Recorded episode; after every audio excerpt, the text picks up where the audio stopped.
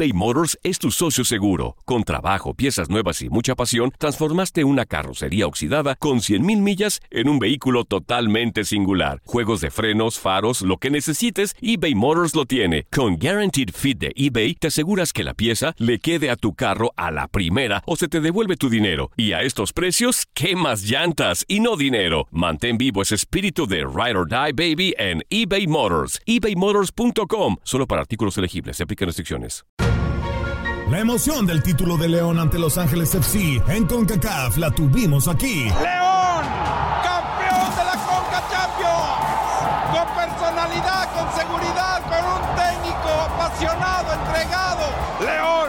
¡Felicidades, campeón de la CONCA Champions! En 2024 continuamos con más, mucho más de la Liga de Campeones de la CONCACAF. Tu DN Radio. Vivimos tu pasión. Without the ones like you, who work tirelessly to keep things running, everything would suddenly stop. Hospitals, factories, schools, and power plants, they all depend on you.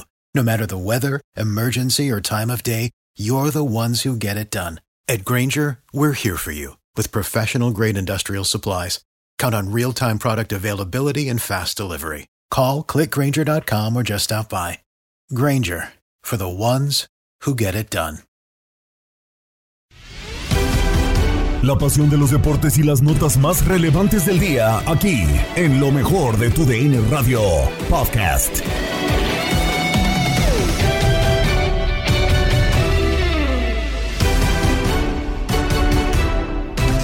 Bienvenidos a un nuevo episodio del podcast Lo mejor de tu DN Radio. Gabriela Ramos les presenta lo más destacado de nuestra programación.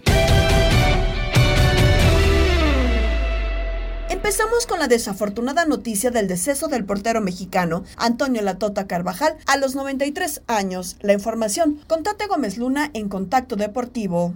Nos ponemos eh, de luto aquí en Contacto Deportivo porque lamentablemente la noticia se ha confirmado. Antonio Carvajal eh, Rodríguez, mejor conocido como La Tota o el Cinco Copas, murió a la edad de 93 años en la ciudad de León, eh, Guanajuato. En los últimos días, el exportero de Real España y León estuvo en el hospital a causa de un problema de presión alta debido a las complicaciones médicas. La leyenda del fútbol mexicano murió y para platicar de lo que fue la figura de La Tota Carvajal dentro del fútbol mexicano, saludamos al Zuli Ledesma en la línea telefónica de Contacto Deportivo. Zuli, ¿cómo estás? Gusto saludarte. Pues vaya, una noticia que nadie quería recibir, pero lamentablemente a los 93 años la Tota Carvajal eh, ha fallecido. ¿Cómo estás, Zuli? Muy bien, muy bien, Tate, muy buenas tardes, un gusto saludarte. Y sí, efectivamente, así es una mala noticia para los aficionados, tanto de León como los, los aficionados del Atlético Morelia. Recordemos que Antonio Carvajal fue técnico del Atlético Morelia, me tocó a mí jugar en Morelia bajo la dirección, el mando de un legendario del fútbol mexicano. Sin duda alguna. Eh, Zuli, eh, lo que significa para el fútbol, eh, cinco copas del mundo antes de lo que vimos con Rafael Márquez, Andrés Guardado, lo de Messi, lo de Cristiano Ronaldo, entre 1950 y 1966, en aquella época no era fácil y lo logró Antonio Latota Carvajal en la posición que obviamente pues tú te dedicaste como era, como era de portero, una figura emblemática del fútbol mexicano sin duda. Totalmente de acuerdo. Fue el primer hombre que participó en cinco, en cinco copas mundiales y la verdad que bueno, su último mundial fue en Inglaterra en 1966, dejando ese gran legado a Ignacio Calderón, el entonces eh, portero de las Chivas Rayadas de Guadalajara. Pero Antonio Carvajal no nada más fue legendario como futbolista, también fue legendario como técnico, sobre todo de los Ates del Morelia, de los Canarios del Morelia, en una etapa en donde en los ochentas, justamente previo al Mundial del México 86, estaba dirigiendo al Atlético Morelia en ese entonces. Sin duda alguna. ¿Alguna anécdota, Zuli? ¿Un recuerdo que te venga a la, a la memoria de la Tota Carvajal en, en su época de, de, entrenador? ¿Lo conociste? ¿Qué te decía? ¿Cómo era la Tota Carvajal? ¿Algún recuerdo que te, te venga ahora mismo ante esta lamentable noticia, Zuli? Mira, él era el técnico, él trataba de que nosotros pensáramos en que siempre éramos un equipo grande como Morelia. Morelia estaba siempre participando en no descender en, no verse involucrado en temas de descenso. A partir de que llegamos a Morelia, eh, Antonio Carvajal empezó a dirigir al grupo y tan cambió la mentalidad del equipo que después de estar peleando los últimos lugares, los no descensos, empezamos a calificar. El Pro de 85 y el México 86 fueron los torneos en los que la Tota Carvajal nos dirigió y después Morelia fue de los equipos protagonistas dentro de la primera división del fútbol mexicano. Sin duda alguna, Zuli. Brasil, Suiza, Suecia, Chile, Inglaterra, los mundiales que participó, y obviamente lo dices muy bien, en la época también como, como entrenador en los Ates de Morelia, pues siempre se, será recordado. En la historia de, del fútbol de México, Zuli, ¿dónde lo pones? Eh, ¿Por encima de quién? ¿En tu top 5? ¿En el tu top 10? ¿Dónde está la figura de la Tota Carvajal en el fútbol eh, mexicano y con qué figuras está dentro de esa, de esa emblemática lista, ¿no? Como Hugo Sánchez, eh, etcétera, etcétera. Sí, como Rafa Márquez también, ¿no? El emblemático cinco copas, el primer jugador en el mundo, no nada más en México, en participar en cinco mundiales, me parece que le da el lugar de privilegio a esta leyenda del fútbol mexicano, arquero de los Esmeraldas de León y después como técnico, con una gran carrera en el fútbol mexicano. Estamos a un día de arrancar los cuartos de final del Clausura 2023 y así lo analizamos en línea de cuatro Diego Peña, Ramón Morales, Gabriel Sainz y José Luis López Salido. Yo creo, ya no sé, porque los pronósticos parece que se van al bote de la basura. O sea, no realmente... no, no, no, pero digo, señor Morales, yo no pensaba que iba a pasar San Luis, no, pensaba que iba a pasar Santos, y lo platicamos. Con lógica, ¿no? Claro, más o menos tratando, pensando en lo que pueda suceder y lo que creemos que puede pasar es que yo creo que van a avanzar los primeros cuatro. Yo los veo superiores a sus equipos. Quizá el Chivas Atlas es el que veo mucho más parejo, incluso que el Tigres contra Toluca, que por el tema de plantilla podría competir los Tigres. Pero yo creo que porque es un clásico, por lo que se ha dado en los últimos partidos, porque nos regalaron uno de los mejores partidos del campeonato en la cancha del Jalisco, eh, tanto Chivas como, como Atlas, creo que puede ser el más parejo. Pero creo que van a avanzar los cuatro y obviamente de ahí saldría el nuevo campeón. Acá el tema está, capitán, de que muchas veces nos vamos con la inercia con la que cerraron el torneo.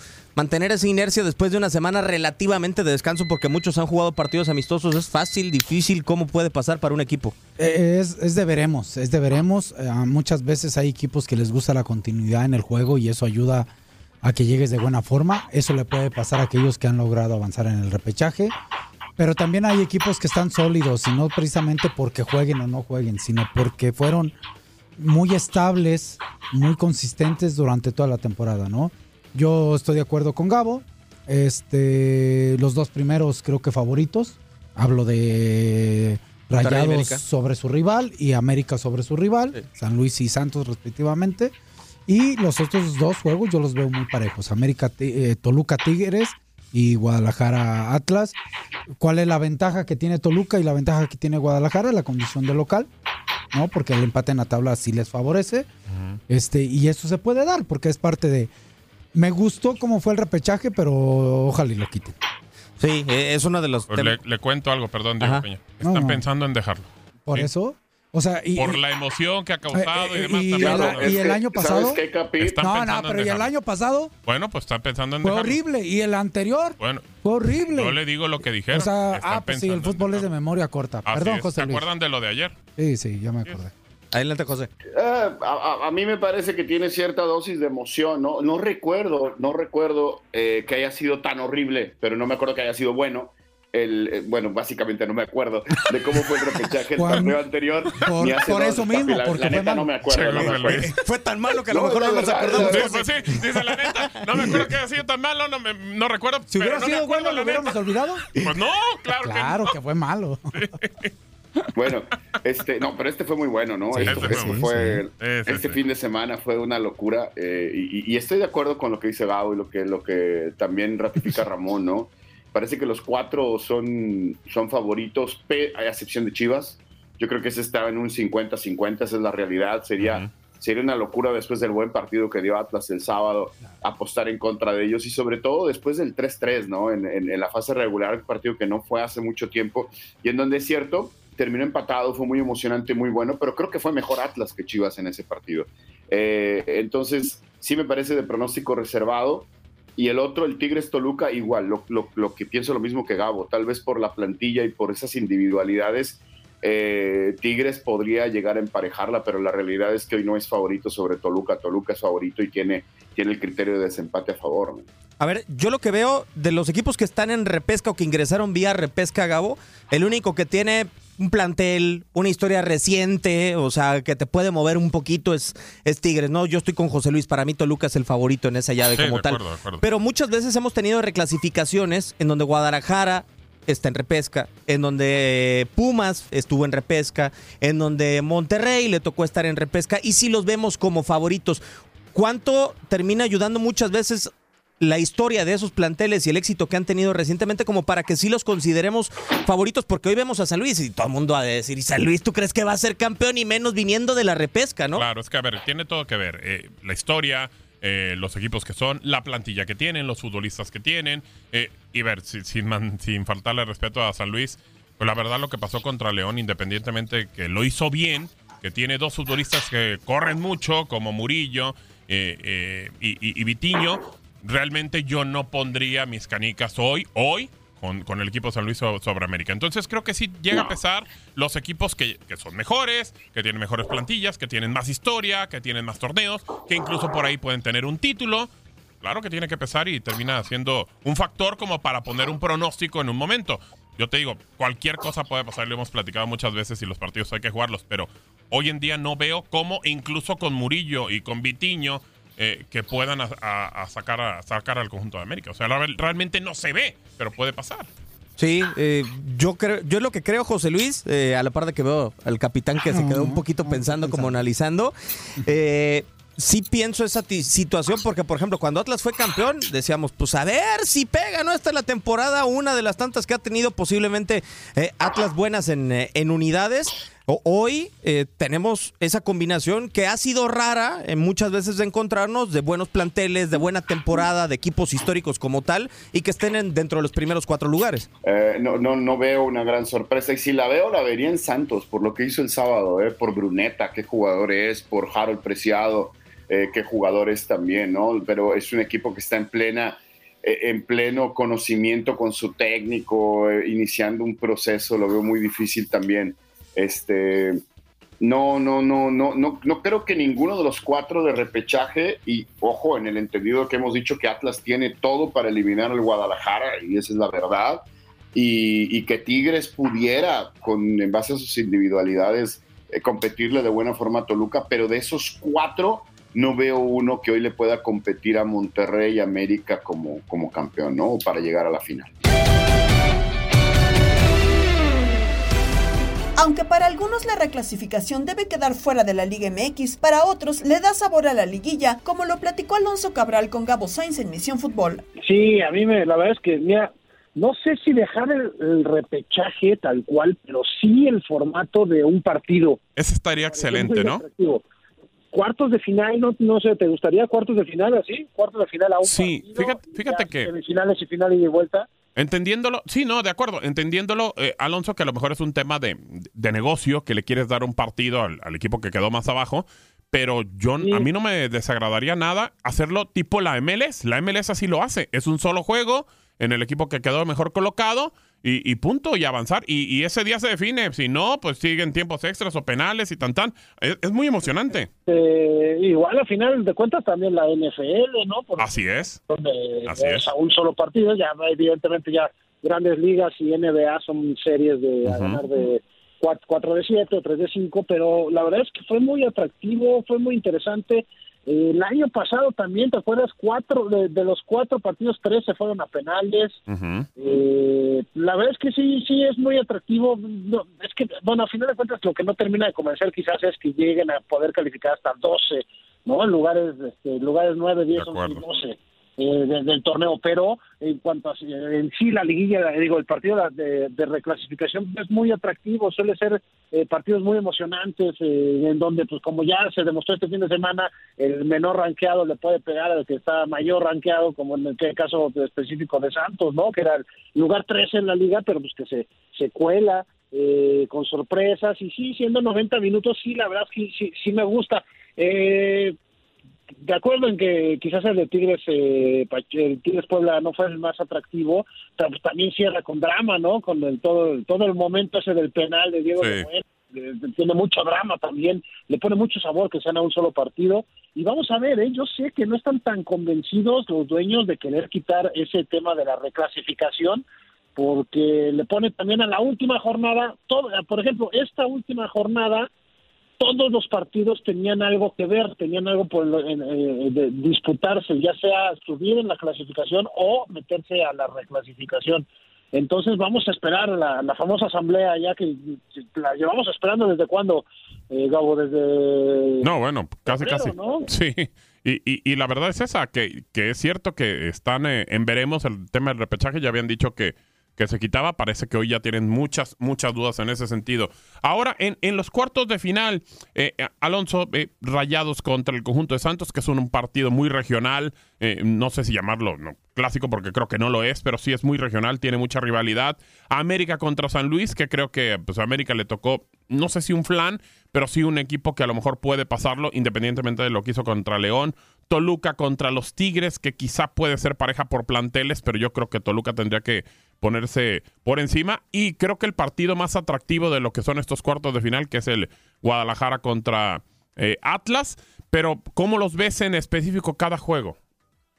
Mira, sin lugar a dudas, y estoy totalmente de acuerdo contigo, el más atractivo, la serie más atractiva es la es el clásico tapartido, sin lugar a dudas, el Chivas Atlas por todo lo que hay alrededor, por cómo fue el partido en este torneo, por ese empate, y evidentemente también por el morbo de que Chivas llega en un muy buen momento, en un gran cierre, y el Atlas, son la última vez en Liguilla eh, los elimina, y también, ¿no? Eh, Atlas... Eh, ya con el regreso de Furch, este, vamos a ver qué tal, qué tal viene Quiñones, está al alza también, la verdad es que sí, por supuesto que es un gran enfrentamiento muy parejo.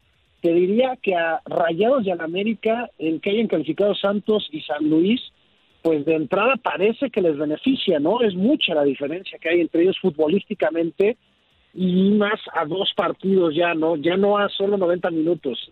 Parece que se les abrió ahí un poco. Evidentemente hubiera sido más complicado tanto León como Pachuca, que estuvieran incluso más este, eh, para el espectáculo, más para el morbo, todo, eh, que León y Pachuca se hubieran metido, hubiera sido quizás un poco más, pero bueno, están tanto Santos como San Luis eh, con todo total merecimiento en esta fase y sí me parece que se le abre un poco la posibilidad tanto Rayados como América ya de meterse en las semifinales de una manera, digamos, no tan apretada, como bien lo dijiste, no tan ajustada, no tan sufrida.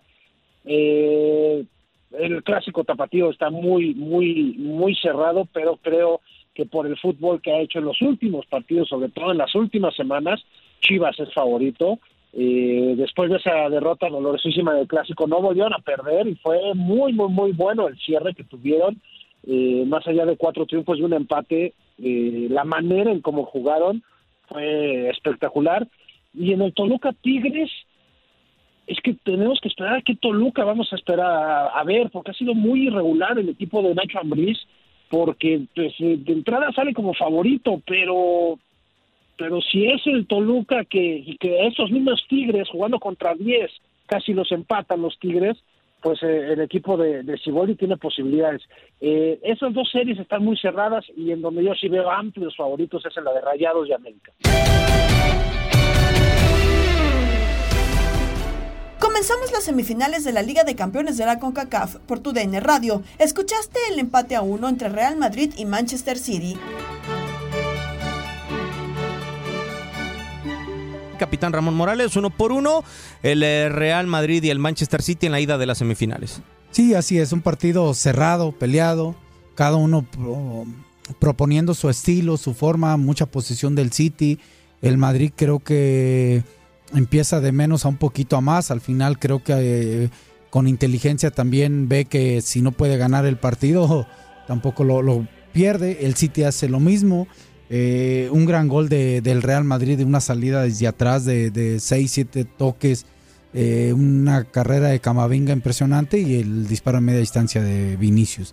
Y después la otra parte, un City que mejora en la segunda parte, logra eh, tener contacto mayor de Brun con la pelota, Gondogan se mete mucho más, en vez de estar atrás, adelanta un poco más. Y así viene la situación, al 67 un una jugada donde Grillis busca la pared, eh, se la da retrasadita a Kevin De Bruyne Gundogan que estaba de espaldas y este viniendo de frente le da un zapatazo muy muy bueno, un golpeo perfecto para el uno por uno y así termina el partido. Estás escuchando el podcast de lo mejor de tu DN Radio, con toda la información del mundo de los deportes. No te vayas, ya regresamos. Tu DN Radio, también en podcast. Vivimos tu pasión.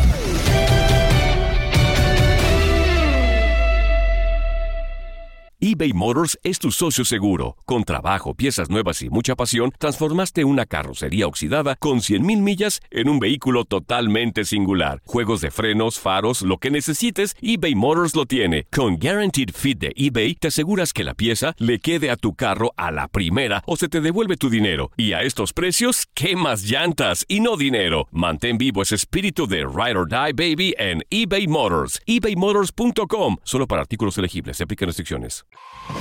Hola, hola, aquí Gabriela Ramos interrumpiendo un momento la programación para invitarlos a que escuchen todos los días lo más destacado de la información deportiva en el podcast Lo mejor de tu DN Radio a través de la app Euforia.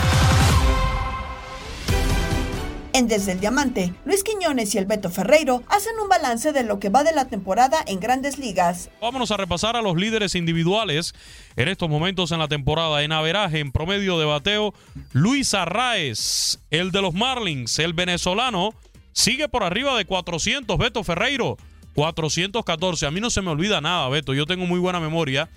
Y usted hace unos días acá ponía la posibilidad de que terminara Luis Arraez bateando más de 400 este año, yo lo veo muy difícil, pero bueno, ya pasó el primer mes y sigue por arriba de 400 Luis Arraez con promedio de 414, Matt Chapman de los Blue Jays de Toronto con averaje de 349.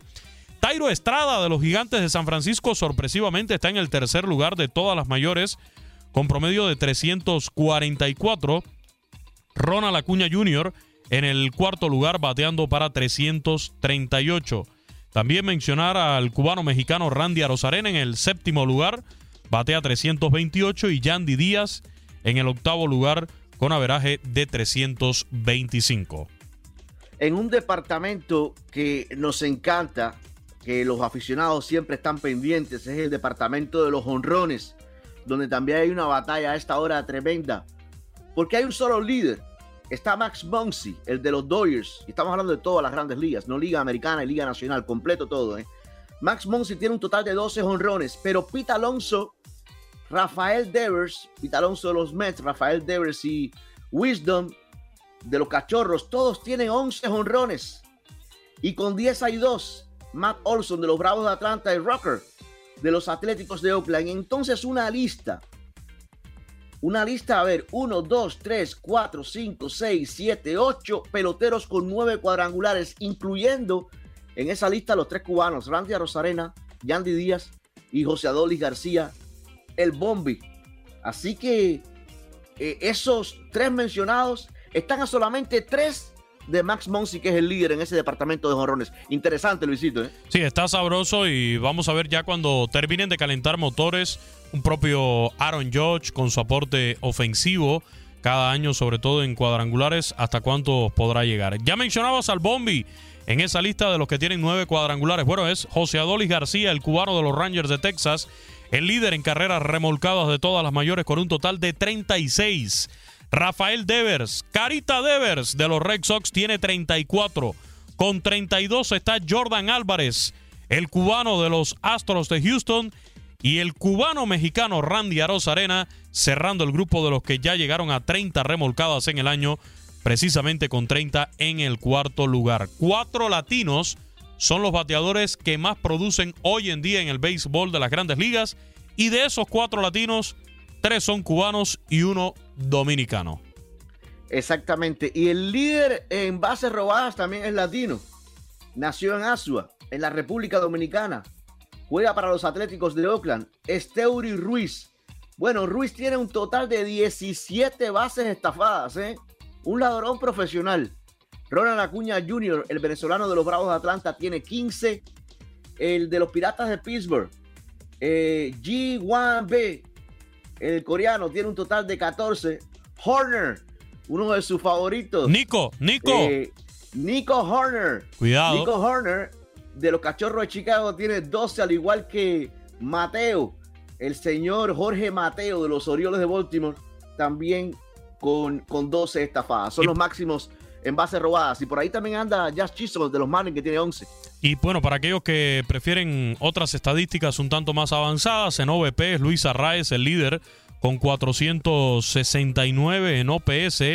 es eh, Rooker, el de los Atléticos de Oakland, el que está liderando con 1122. Fíjate que Yandy Díaz Beto aparece en el tercer lugar de OPS con 1039. eh, También, también ahí haciendo de las suyas eh, en cuanto al, al OPS y el aporte al equipo. En los hits conectados, Bobby Chet tiene 49, es el líder, el hombre que más imparables conecta, seguido por el líder en cuanto a veraje a Luis Arraez, que batea, ha bateado un total de 48 imparables, mientras que Ronald Acuña Jr. tiene 46 junto a Nico Horner y Tairo Estrada 45. Con 44 imparables está Matt Chapman y con 43 Randy Arozarena. En dobletes, eh, Matt Chapman es el líder con 17. Wander Franco de los Tampa Bay Rays tiene 14, al igual que Paul Goldschmidt de los Cardenales de San Luis. Y en triples es Marsh, Brandon Marsh de los Phillies de Filadelfia, el que encabeza el departamento con un total de 4. El que más bases por bola recibe en el béisbol de grandes ligas este año se llama Juan Soto de los Padres de San Diego.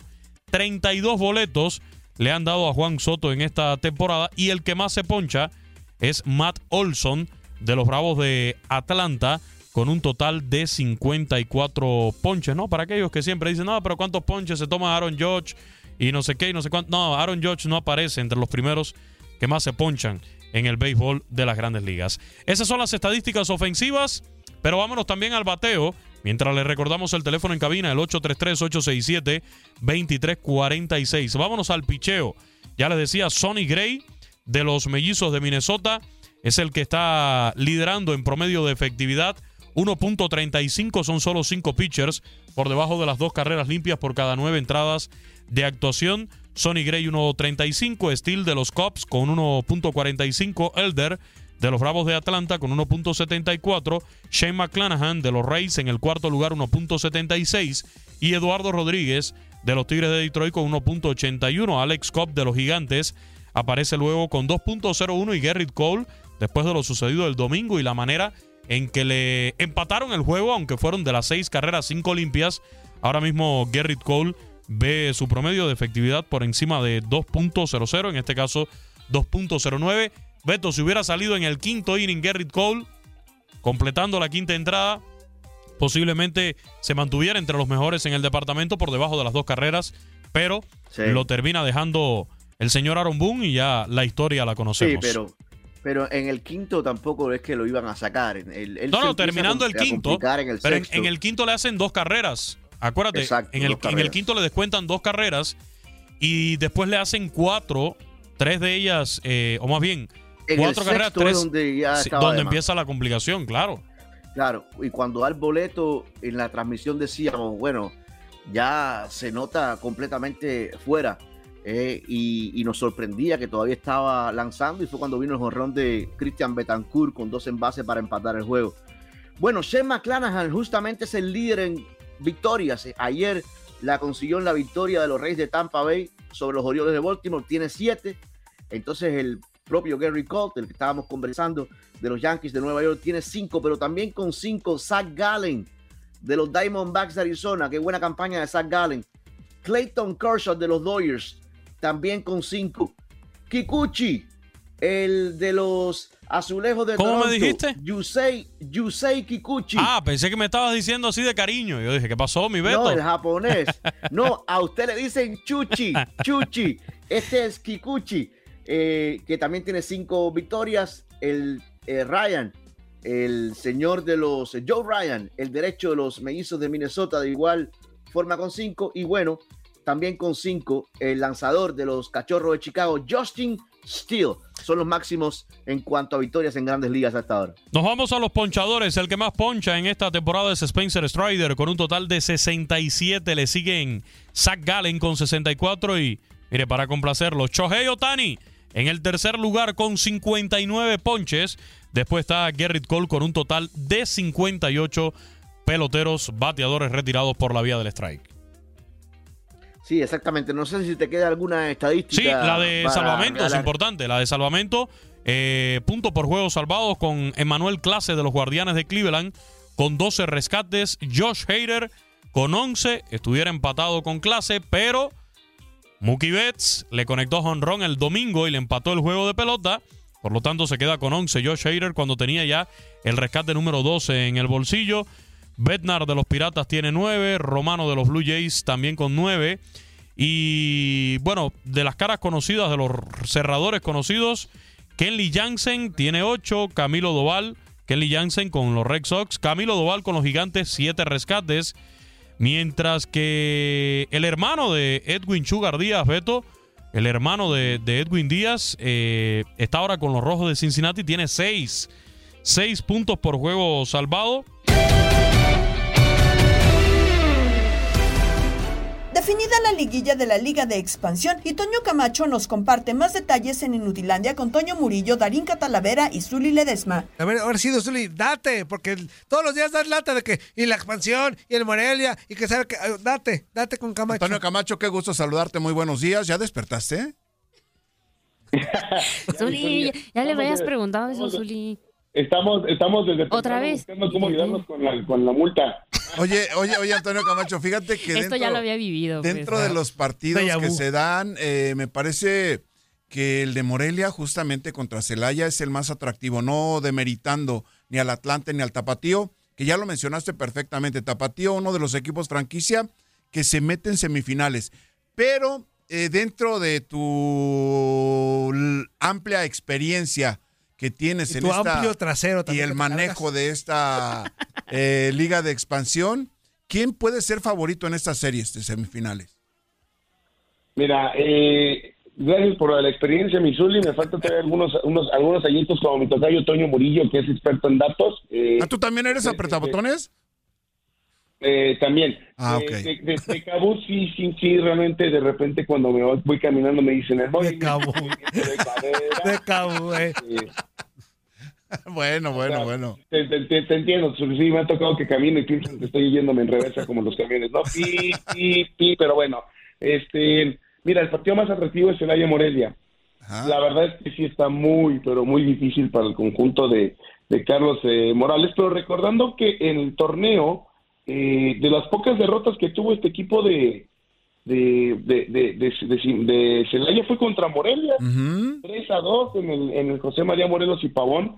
Eh, Fue un partido de 3 a 2 de locura, lo iba ganando 2 a 0 el equipo de Carlos Morales, luego de repente les empatan, le dan la vuelta al final en el segundo tiempo. A ver, creo que este es el partido atractivo y creo yo que podríamos ver una sorpresa, pero como amplio favorito está hoy en día el equipo de, de, de Paco Ramírez.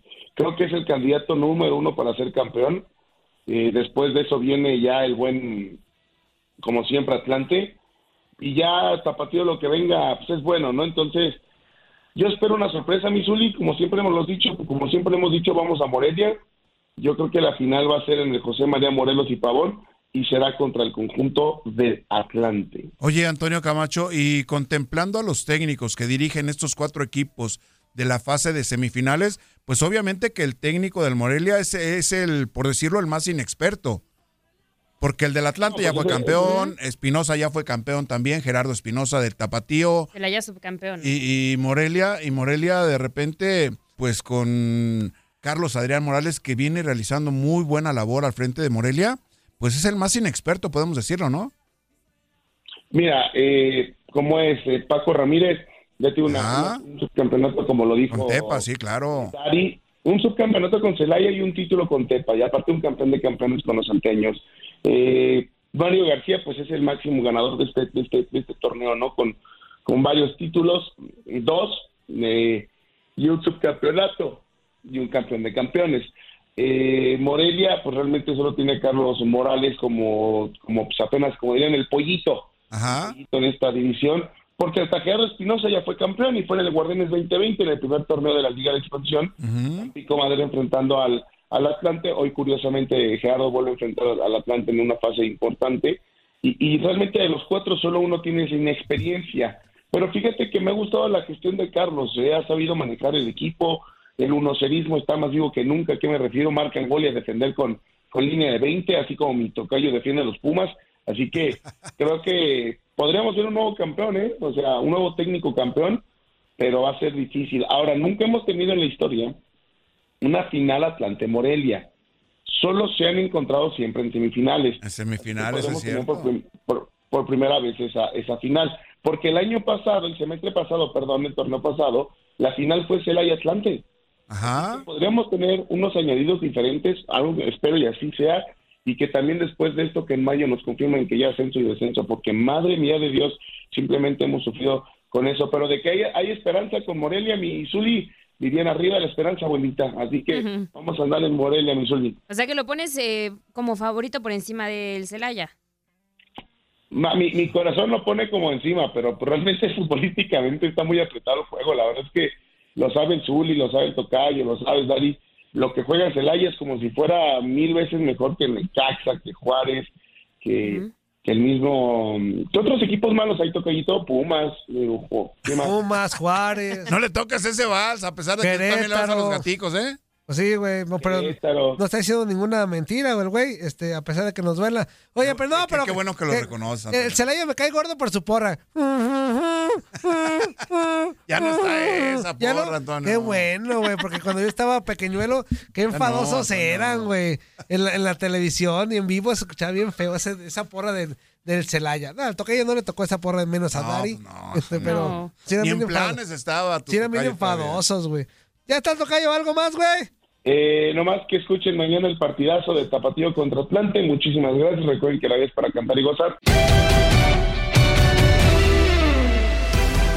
En la jornada 18 del torneo de Colombia, América de Cali se impuso 2 por 0 al Atlético Huila, como lo escuchaste por tu DN Radio. La situación eh, de de América de Cali de aprovechar esa jugada en el buen eh, pase de Carlos Darwin Quintero ya en el tiempo añadido al 48 a Cristian Barrios que definió primer poste pierna zurda colabora John Figueroa para el 1-0 a favor de América de Cali en el encuentro. Ya para la parte complementaria una modificación que movió todo se fue George Saunders el eh, británico entró a Asprilla eh, y ahí pues falló la marcación porque Carlos Darwin Quintero apenas a los dos minutos de comenzado el segundo tiempo le pone un gran pase a Andrés Sarmiento que a velocidad se mete, queda mano a mano contra John Figueroa y que con eh, un eh, derechazo, pues a primer poste también eh, consigue el 2 a 0 para que América de Cali controlara pues sin ningún problema el resto de la parte complementaria, más allá de que vimos las cinco modificaciones que ninguna se reflejó por parte del director técnico Néstor Cabrioto. Así que América de Cali con esta victoria llega a nueve en, el, en la Liga Colombiana y llega a 31 puntos. Nadie sacará a América de Cali dentro de los primeros ocho rumbo a las semifinales del cuadrangular, rumbo al título del Apertura 2023 de la primera A de la Liga Colombiana. Nos vamos con locura y el recuerdo de la Tota Carvajal, así como con datos y festejados con Octavio Rivero, Darín Catalavera y Jorge Rubio. Pintamos toda la casa y sin dejar caer una sola gota de pintura que no sea. ¿Qué es eso? El dato random.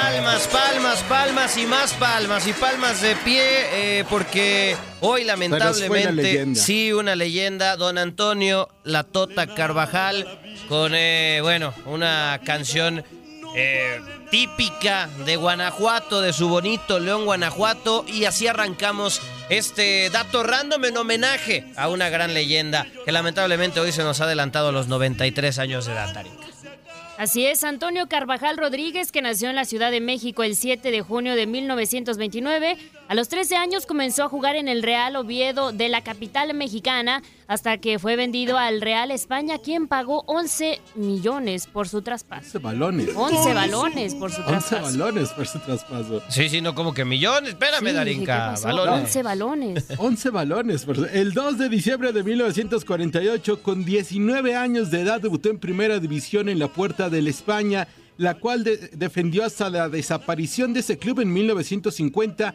Ese año pasó a León club en el que jugó hasta 1966, en donde ganó dos campeonatos de liga, su querido León. Y don Antonio Latota Carvajal fue convocado para disputar el Mundial de Brasil 1950 con el que abrió su cuenta, ya que participó en otras cuatro, Suiza 54, Suecia 58, Chile 62 e Inglaterra 66. Disputó 11 partidos mundialistas. Lamentablemente le marcaron 25 goles, pero jugó 48 partidos con la selección. Definitivamente, don Antonio Tota Carvajal, el primer cinco copas, y vaya que lo tuvo durante mucho tiempo. Así es, y como entrenador dirigió a su querido León en dos oportunidades. Conoce Esmeraldas ganó dos Copas México, pasó por el Unión de Curtidores y logró el ascenso con el club Atletas Campesinos de Querétaro. En 1985 llegó al Atlético Morelia, club al que salvó del descenso y dirigió por 10 años. Su último partido como entrenador fue el 23 de septiembre de 1995. Descanse en paz, una de las grandes leyendas del fútbol mexicano, Antonio Latota Carvajal. Le agradezco a mis padres lo que lucharon para que yo estudiara, pero los defraudé. Me llamó más el fútbol que el estudio. Incluso mi padre en paz descanse y mi madre me corrieron de la casa cuando se enteraron que yo estaba jugando fútbol, engañando a los que iban a la escuela. Hasta que les hice ver, papá entiéndanme, mamá entiéndanme. Estoy viendo un libro de geografía, estoy viendo jugadas. Uno de historia, estoy viendo jugadas. ¿Me entendieron? Y fue un orgullo para mí a mi padre regalarle un taxi porque era, era taxista y una casa.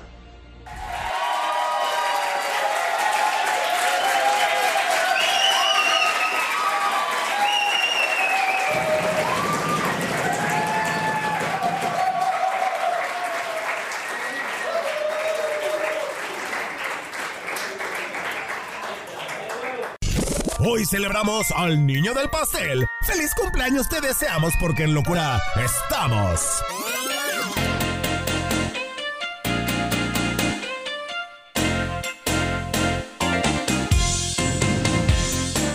Y en 1978 nacía en La Plata, Argentina, Leandro, Leandro Cufré, exfutbolista y entrenador que jugó en clubes como Gimnasia, La Roma, Siena, Mónaco y el Atlas, en donde jugó tres años y fue su entrenador del 2019 al 2020. Actualmente es asistente de la selección de Venezuela. En 1984 nació en Ontario, California, Prince Fielder, pelotero que brillara con los cerveceros de Milwaukee, los Tigres de Detroit y los Rangers de Texas, seis veces llamado al Juego de las Estrellas, líder de cuadrangulares de la Liga Nacional en el 2007, está cumpliendo 39 años de edad. Y vámonos con otro, porque en el año 2000 nacía en Marshall, Minnesota, Trey quarterback de los 49ers de San Francisco, seleccionado en la primera ronda con tercera selección global de la Universidad de Dakota del Norte. Está cumpliendo 23 años. ¿Y quién más cumple años, Darinka? También está cumpliendo años Billy Joel, el, el cantautor estadounidense, ganador de seis premios Grammy, ha vendido más de 100 millones de copias en todo el mundo. El Piano Man está cumpliendo 74 años. Tremendo, el señor eh, Rivera nos quería dormir con Piano Man. Mejor les pongo Uptown Girl. Se despide Gabriela Ramos. Mañana nos volvemos a escuchar con el nuevo capítulo del podcast Lo mejor de tu DN Radio. Aloha mamá. Sorry por responder hasta ahora. Estuve toda la tarde con mi unidad arreglando un helicóptero Black Hawk. Hawái es increíble. Luego te cuento más. Te quiero. Be All You Can Be, visitando goarmy.com diagonal español. La Liga MX nos dejó un nuevo campeón. América contra Tigres desde el mítico Estadio Azteca y las Águilas lograron volar alto. Le Yuri Henry le dicen al América que abre la vitrina de las Águilas porque la 14 ha llegado el ave vuela más alto que nunca en América. Las Águilas vuelven a volar en el fútbol mexicano. La decimocuarta ha llegado. En 2024 continúa nuestra señal y vive la pasión del fútbol mexicano. For the ones who work hard to ensure their crew can always go the extra mile, and the ones who get in early so everyone can go home on time, there's Granger, offering professional grade supplies backed by product experts so you can quickly and easily find what you need. Plus, you can count on access to a committed team ready to go the extra mile for you. Call, clickgranger.com, or just stop by. Granger, for the ones who get it done.